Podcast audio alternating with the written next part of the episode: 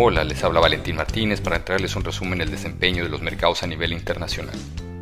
La semana finaliza con retornos dispares entre mercados accionarios de países emergentes y desarrollados, en donde estos últimos se han visto afectados por la falta de acuerdos de estímulos fiscales y sus mayores cifras de contagio por COVID-19.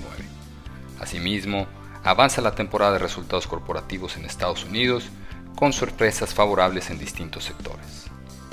En primer lugar, el número de contagios continúa presentando incrementos en distintos países del hemisferio norte. En Europa, por ejemplo, diversos países ya registran cifras superiores al observado a comienzos de año, situación que lentamente ha llevado a los distintos gobiernos a anunciar restricciones internas. Estas últimas siguen aún siendo bastante menores dada la baja tasa de mortalidad que se registra en la actualidad. Sin embargo, esta situación ha afectado el desempeño de las bolsas europeas, a lo que debemos adicionar que el Reino Unido no ha alcanzado un acuerdo comercial con la Comunidad Europea cuando faltan pocos días para el plazo final. En tanto, en Estados Unidos continúa la temporada de resultados corporativos, en donde algo más de un 25% de las compañías han reportado su desempeño operacional. Así, nuevamente se informa de un comportamiento superior a lo esperado por parte de las utilidades. A pesar de lo anterior, el mercado sigue atento a la carrera presidencial y a la falta de acuerdos en materia de un nuevo plan fiscal por parte de los demócratas y los republicanos, situación que ha presionado al principal indicador Standard Poor's 500. Así, mientras las bolsas de Estados Unidos y Europa finalizan la semana con retrocesos cercanos al 1%, las plazas emergentes muestran desempeños positivos, principalmente en lo que respecta a los mercados latinoamericanos, los que en términos de dólares registran incrementos de más de 4%. En esta línea destacan los avances de Chile, Brasil y México, lo que contrasta con la caída en la bolsa colombiana.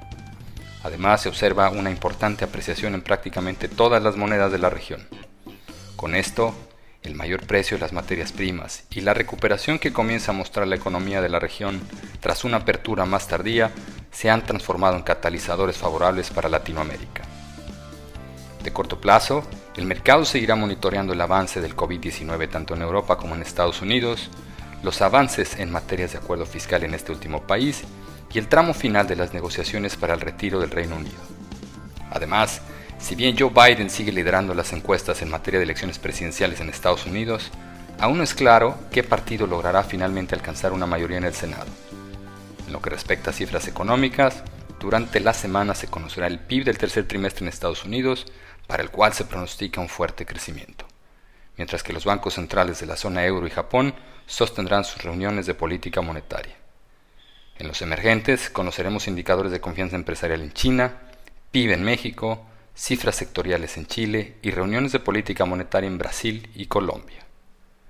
Los invitamos a estar atentos a nuestras publicaciones y a seguir nuestras redes sociales.